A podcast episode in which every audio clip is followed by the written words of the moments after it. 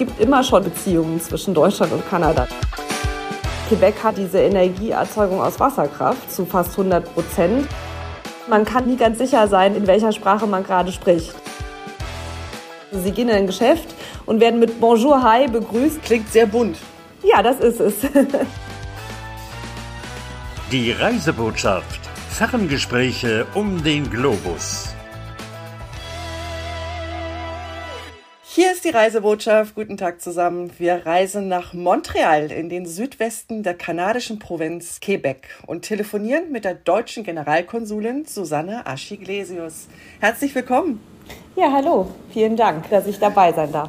Frau Generalkonsulin, in diesem Podcast sprechen wir ja immer über die Aufgaben, die meine Gesprächspartnerin so haben. Ich würde bei Ihnen eigentlich gerne gleich mit dem Kanzlerbesuch im August 2022 beginnen. War das wohl schon der Höhepunkt nach einem Jahr Montreal für Sie? Ja, das war ganz sicher ein Höhepunkt für uns. Kanzlerbesuch ist immer eine ganz große Sache. Es war der Kanzler und der Vizekanzler, also der Wirtschaftsminister Habeck äh, hat ja begleitet, eine große Wirtschaftsdelegation.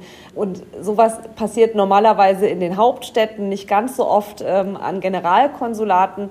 Also insofern ein Höhepunkt persönlich für mich ganz bestimmt aber ich glaube schon auch für die äh, deutsch-kanadischen Beziehungen insgesamt. Wir haben versucht zu recherchieren und es ist äh, zumindest in langer Zeit die erste Reise gewesen, in der ein Kanzler nur nach Kanada gereist ist und nicht eben angehängt an einen Besuch bei den Vereinten Nationen oder in den USA, sondern extra nur nach Kanada die Reise hat drei Tage gedauert und ihn in drei verschiedene Provinzen geführt.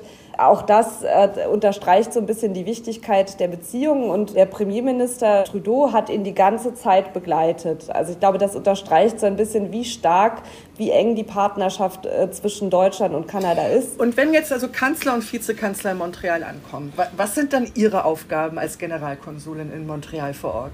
Zunächst einmal ähm, sind das dann Aufgaben, die wir immer zusammen mit der Botschaft wahrnehmen. Das ist ja ein bilateraler Besuch. Insofern ist auch immer äh, die Botschaft involviert. Gott sei Dank muss man in dem Fall sagen, wenn so eine große Delegation kommt. Wir sind ein ziemlich kleines Team und hätten alleine, glaube ich, ähm, eine so große Reisegruppe gar nicht handeln können. Wie viel hatten die noch mit dabei in der Reisegruppe? Das waren insgesamt so, ich glaube, knapp 80.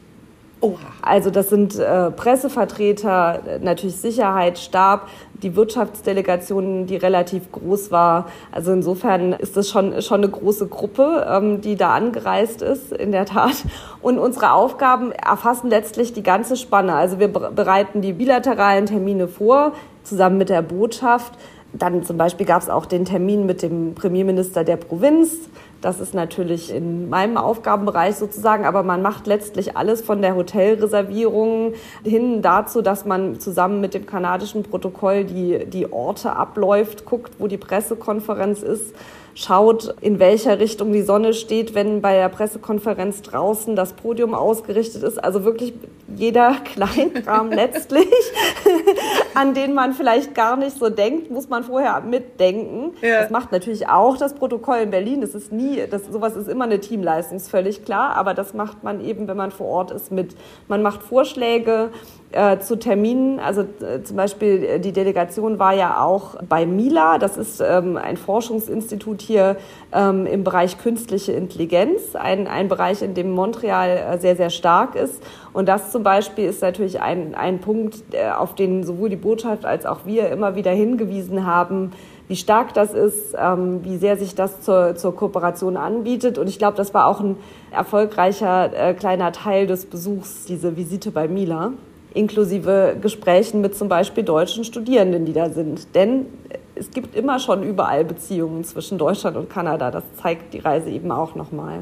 Rauschen Sie dann dadurch die Termine mit durch oder gibt es auch mal irgendwie ein paar Worte zwischendurch? Also wie, wie waren die? Können Sie da überhaupt sich selber dann Urteil fällen, wie der Mensch Scholz oder der Mensch Habeck so ist? Oder kommt man da gar nicht so nah zusammen? Man kommt schon zusammen. Ähm, ich weiß nicht, ob man wirklich, also ich glaube nicht, dass man eine Privatperson in dem Sinne erlebt. Was man vor allem mitnimmt, ist, ähm, wie unfassbar gut die dann doch vorbereitet sind, fand ich für mich. Also die sind ja nicht nur für, für ein Thema zuständig, wie ich jetzt hier. Also dass ich ähm, mich in Montreal auskenne und, und die Themen kenne, das darf man von mir erwarten. Aber eben, die sind natürlich, haben die Briefunterlagen, aber ich fand schon, dass die sehr in der Tiefe Bescheid wussten zu den einzelnen Themen. Die beiden hatten ja auch so einiges im Gepäck mit dabei, ne? an, an Wünschen, an Vorstellungen, an Plänen. Ja, absolut. Ich meine, natürlich aufgrund ähm, der internationalen Lage ist natürlich auch die, die Energiefrage ganz, ganz wichtig äh, für uns. Und das ist ein Thema, was uns schon vorher sehr stark beschäftigt hat, aber jetzt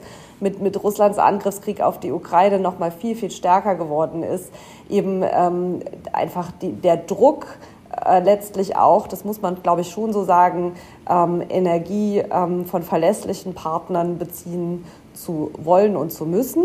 Also der Kanzler hat es sehr schön formuliert, fand ich, der sagte, ähm, Kanada hat all das, was Russland hat, aber es ist eine Demokratie und ein verlässlicher Partner. Ich glaube, das fasst das gut zusammen. Nochmal ein sehr guter Punkt obendrauf. Ohne Zweifel. Und eben die Zusammenarbeit, sei es in G7, sei es in den Vereinten Nationen, da steht Deutschland und Kanada stehen eigentlich sehr automatisch immer an der gleichen Linie, haben die gleichen Überzeugungen, Vorstellungen. Also das ist nicht neu, aber natürlich eben ähm, äh, durch Russlands Krieg ähm, gegen die Ukraine hat sich das einfach nochmal so ein bisschen stärker wie im Brennglas rauskristallisiert. Ja. Aber man ist ja auch sehr konkret geworden. Ne? Also es wurden ja ähm, Abkommen unterschrieben. Genau. Das Wasserstoffabkommen oder Übereinkommen zur Zusammenarbeit beim Wasserstoff wurde in Neufundland unterzeichnet, also nicht hier in Quebec, aber war natürlich auch hier äh, vor Ort ähm, äh, Kern der Gespräche. Das ist einfach eine, eine Zukunftsquelle für, für Energie, die wir brauchen, die wir entwickeln. Und äh, das ist etwas, wo Deutschland und Kanada zusammenarbeiten. Zum Beispiel Quebec, aber auch ähm, die Atlantikprovinzen ähm, in Kanada sind da prädestiniert letztlich, weil die ihre Energie derzeit schon, oder ihre, ihren Strom, muss man genau sagen, derzeit schon fast zu 100 Prozent aus erneuerbaren Energien beziehen. In Quebec ist das vor allen Dingen Wasser, über Wasserkraft, Wind etwas weniger, aber auch das wird ausgebaut und das ermöglicht dann eben auch die Produktion von grünem Wasserstoff und das ist der, der uns interessiert letztlich. Warum sind die da schon so viel weiter als Deutschland? Also Deutschland hat ja im Moment noch gar nicht die Ressourcen, um den grünen Wasserstoff zu produzieren. Also ich glaube nicht, dass sie weiter sind tatsächlich. Also in der Produktion sicher nicht. Also alles, was sich um Wasserstoff dreht, ist tatsächlich etwas, was noch in der Entwicklung ist. Aber eben äh, Quebec hat halt einfach diese, diese Energieerzeugung aus Wasserkraft zu fast 100 Prozent. Und man braucht wahnsinnig viel Strom im Moment zumindest noch, um Wasserstoff herzustellen. Und das ist eben der Prozess. Man muss den Wasserstoff erst herstellen, der dann wiederum umgewandelt wird.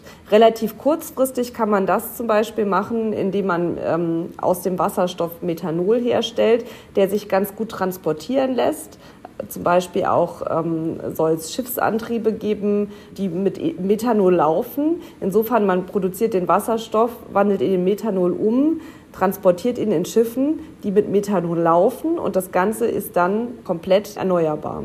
Also das ist so ein bisschen die Idee. Die Elektrolysegeräte, die es gibt, die sind im Moment noch relativ klein. Aber man sieht eben, äh, wie die Technik funktioniert. Kleinere sind schon in Betrieb tatsächlich der im Moment weltgrößte steht hier ähm, in Quebec, in, in ist von Air Liquide.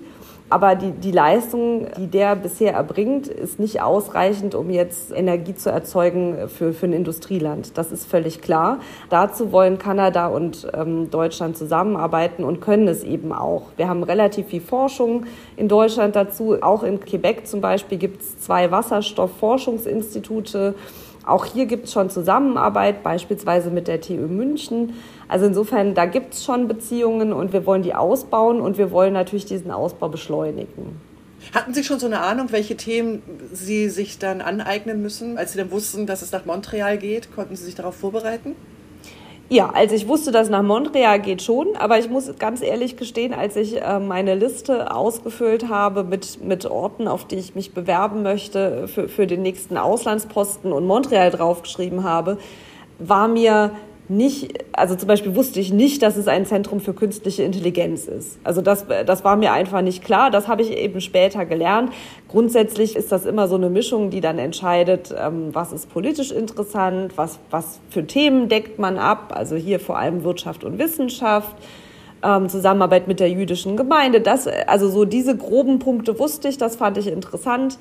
Ähm, das spielte dann eine Rolle, aber als ich dann wusste, ähm, wo es hingeht, habe ich natürlich angefangen, mich vorzubereiten durch Gespräche, durch viel Lesen etc. Nun ist es bei Ihnen im Land ja noch mal was Besonderes, dass Sie mit dieser Zweisprachigkeit mhm. leben müssen, sage ich jetzt mal. Genau. Die offizielle Amtssprache ist Französisch, so ist es. Gut, Französisch ist jetzt ja auch Voraussetzung, wenn man sich beim Auswärtigen Amt bewirbt.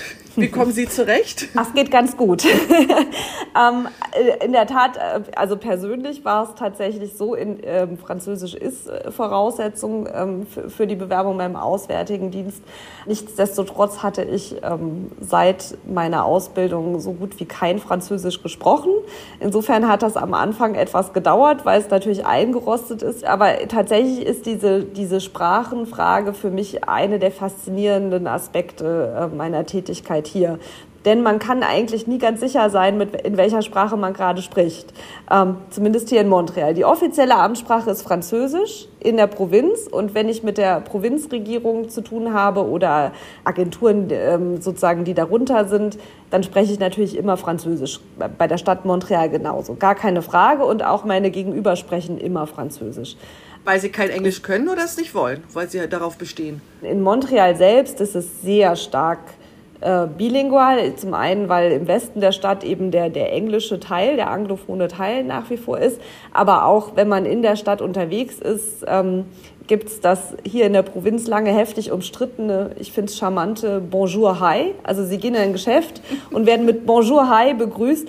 Und das, das heißt im Prinzip nichts anderes als, sprich mich doch in der Sprache an, in der du dich besser fühlst. Ich kann beides. Das ist ja lustig. Und das ist wirklich hilfreich, weil man häufig raten muss, in welcher Sprache man spricht und es äh, manchmal eben falsch macht. Da weiß man, sprich die Sprache, mit der du besser zurechtkommst. Ist allerdings so, dass das einen großen Aufschrei im Rest der Provinz, äh, also dieses Bonjour Hi dazu geführt hat, weil das so ein bisschen als Zeichen der Anglisierung, ähm, der Übernahme durch das englische Kanada so ein bisschen äh, gewertet wurde ähm, von, von den etwas konservativeren Quebecern auf dem Land. Aber also es ist tatsächlich so, dass man immer ein bisschen schauen muss, ähm, welche Sprache spricht man. Und zum Beispiel meine Kinder gehen auf die deutsche Schule hier, die im, die im Westen der, der Insel Montreal äh, liegt und die ist eben anglophon ausgerichtet und ist manchmal ganz komisch am Abendbrottisch. Wir kommen nach Hause, die Kinder haben den ganzen Tag Englisch gesprochen, also wenn nicht Deutsch. Ich habe Französisch gesprochen, als sei ich in einer anderen Stadt unterwegs gewesen. Also das, und das finde ich nach wie vor faszinierend, das einfach mir anzugucken, diese Dynamik. Klingt sehr bunt. Ja, das ist es. Ja. Es ist aber auch ein, ein, gewisser Dialekt, oder? Oder ist das so ein Slang? Das Québécois hat sich natürlich entwickelt aus dem Französisch der Einwanderer letztlich. Also es, äh, das bedeutet zum einen sind es fürs Französische, Französisch altertümliche Begriffe, die nach wie vor ähm, hier genutzt werden. Und zum anderen ist der Akzent, je weiter man außerhalb äh, der großen Städte kommt, gewöhnungsbedürftig und man muss sich da sehr reinhören. Also am Anfang dachte ich auch manchmal, hm, mein Französisch ist doch nicht ganz so gut, wie ich dachte. Ähm, ich verstehe gerade gar nicht. Was mich erleichtert hat, ist, dass mir meine französische Kollegin eben erzählt hat, dass zum Beispiel Quebecer Filme und äh, dafür ist Quebec durchaus auch bekannt, wie viele gute Filmemacher, dass aber Quebecer Filme in Frankreich mit Untertiteln gezeigt werden, weil sie eben von der Mehrheit nicht verstanden werden. Also und ähm, insofern, da braucht es schon ein bisschen sich reinzuhören. Was auch schön ist, ist, dass ähm, die häufig ähm, in den Sprachen hin und her ähm, wechseln und zwar mitten im Satz. Einzelne Wörter, Ausdrucksweisen kommen dann plötzlich auf Englisch oder eingefranzösischte, sagt man das? Nein, wahrscheinlich nicht. Aber also Begriffe, switcher zum Beispiel, mein, mein Lieblingsbegriff, also to switch vom Englischen, dann einfach, das gibt es natürlich auf Französisch nicht, aber ähm, wenn man sagt, wir, wir wechseln jetzt ins Englische zum Beispiel, ja. on va switcher en anglais. Also äh, das sind so Besonderheiten, die, die ganz äh, amüsant sind, die einem aber so ein bisschen auch die Scheu nehmen, äh, weil man letztlich selbst äh, wunderbar Französisch sprechen kann, ein einzelnes Fachwort, das man vielleicht nicht kennt, auf Englisch einstreut und weiterredet und niemand zuckt. Ich finde, das klingt sehr sympathisch, wie damit umgegangen wird. Ja, ja. ja doch. Also überwiegend muss man das sagen. Um noch ein bisschen mehr über Montreal zu erfahren, würde ich sagen, wir kommen zu den Schnellantworten. Denn da okay. geht es um Sie und aber auch hauptsächlich um Montreal. In welchen Ländern haben Sie bereits gearbeitet? Ich habe bereits gearbeitet in den USA, in Washington an unserer Botschaft und in Peking, also in China. Welche Sprachen sprechen Sie? Englisch, Französisch und ich würde nicht sagen, ich spreche Chinesisch, aber ich verstehe etwas von meiner Zeit dort. Was ist Ihr Lieblingsort in Montreal? Das würde ich zweiteilen. Also zum einen finde ich alles, was am Wasser ist, sehr schön. Gerade wenn man ein bisschen außerhalb ist, aber noch mitten in der Stadt am Wasser, das ist sehr idyllisch. Und sonst ganz touristisch der Mont Royal, der Aussichtspunkt, wo man die ganze Stadt in ihrer Schönheit sieht. Haben Sie ein lokales Lieblingsessen? Nein, nicht so wirklich. Ähm, also Poutine, das Nationalgericht, ist, wird, wird in diesem Leben nicht mehr mein Lieblingsessen. Das sind Pommes frites mit äh, brauner Soße und Käse äh, darüber. Das ist äh, tatsächlich das Nationalgericht. Aber in Montreal kann man wunderbar französisch essen. Und das würde ich sagen, ist mein Lieblingsessen. Was ist ein typisches und ideales Mitbringsel? Alles, was mit Ahornsirup zu tun hat. Also es gibt ja im Frühjahr diese kurze Periode, wo der Ahornsirup gesammelt wird und wo man auch in die Cabane à Sucre, also in die Zuckerscheune geht, wo es dann ein typisches Festessen für Familien gibt, meistens mit Musik und Tanz. Und da wird der Ahornsirup gewonnen. Und das ist wirklich was ganz, ganz Typisches. Und ich würde sowohl Ahornsirup als auch Ahornbutter, Karamell mit Ahorn, egal was mit Ahornsirup, würde ich, glaube ich, empfehlen. Welches Land möchten Sie unbedingt noch mal kennenlernen? Nur eins. also ich glaube. das ist eine perfekte Antwort. Nein, ich glaube, ich würde gerne äh, nach Südostasien nochmal. Also ich habe ja diesen Asien- und Nordamerika-Hintergrund so ein bisschen, der sich ja auch durch meine Zeit im Auswärtigen Amt zieht. Und ich glaube, Südostasien und auch Japan wären nochmal Traumziele für mich. Erzählen Sie doch mal von Ihrem bisherigen Werdegang, der Sie als Generalkonsule nach Montreal gebracht hat.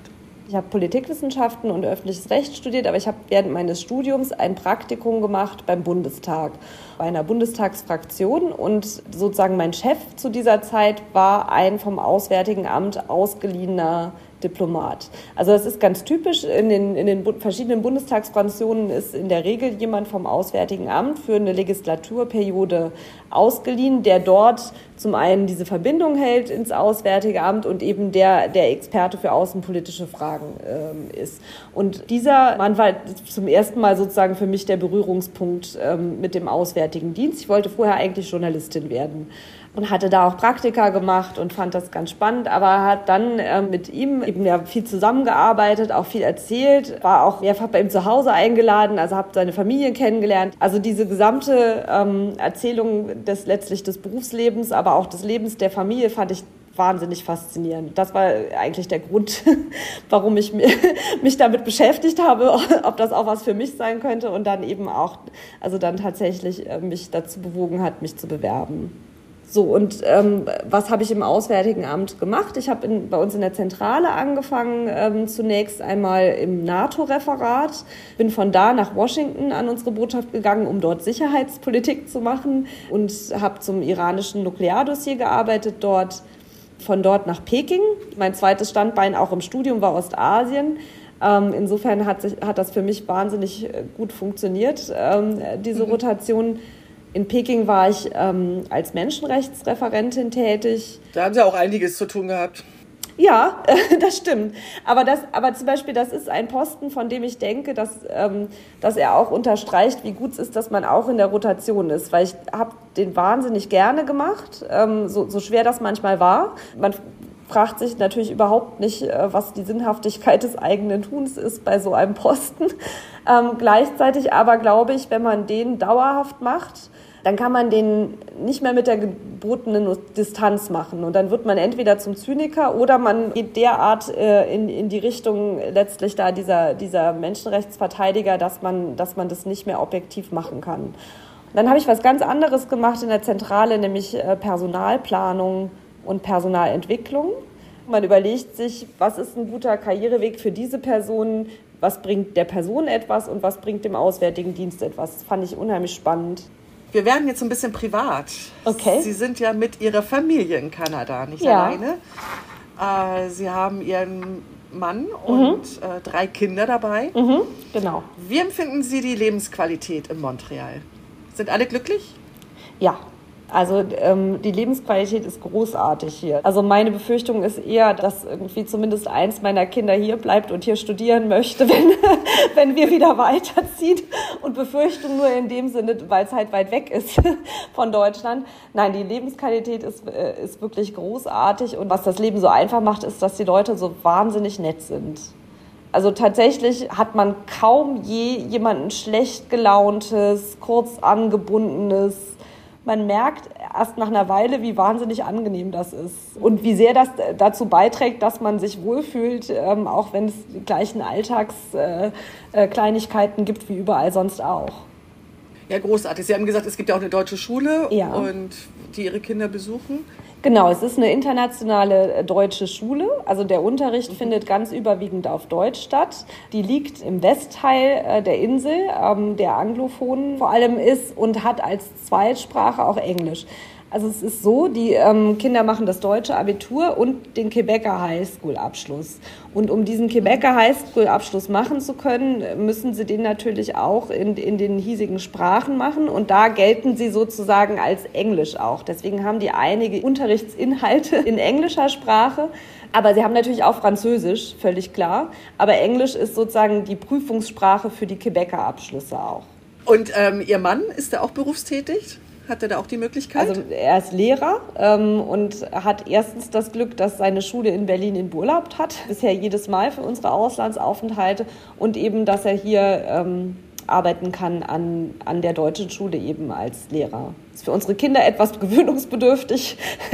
Das hatten sie in Berlin nicht und er, sie bekommen ihn auch nicht. Also er hat, er hat letztlich da im Gymnasium all die Klassen, in denen unsere Kinder nicht sind. Bei drei Kindern ist das natürlich auch schon mal schwierig. Genau, genau. Nein, aber das klappt eigentlich ganz gut dadurch. Also da haben wir zum einen das Glück, dass es so ein Beruf ist, den man ein bisschen mitnehmen kann. Also er hat auch Deutsch als eines seiner Fächer und hat eben auch in Peking zum Beispiel an der deutschen Schule die ganze Zeit gearbeitet.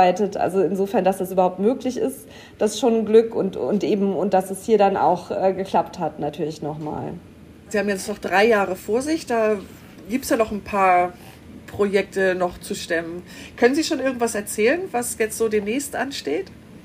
Also jetzt äh, für die, für die nächsten drei Jahre, also so, so weit geplant vielleicht nicht, aber ganz unmittelbar ähm, haben wir erfreulicherweise jetzt post-Covid oder, oder post der heißen Phase ähm, wieder viele Delegationen. Also zum Beispiel kommt der Ausschuss ähm, des Bundestages für Arbeit und Soziales zu uns nach Quebec und nach Montreal, vor allem zu, zu Zuwanderungsfragen. Ist ja auch ein Thema, wo es viel Austausch zwischen Deutschland und, und Kanada gibt. Das wird sicher spannend.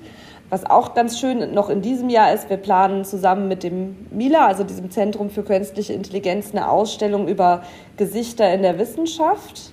Es ist also eine Kunstausstellung letztlich, also Crossover Kunst und Wissenschaft. Wird sicher ganz spannend.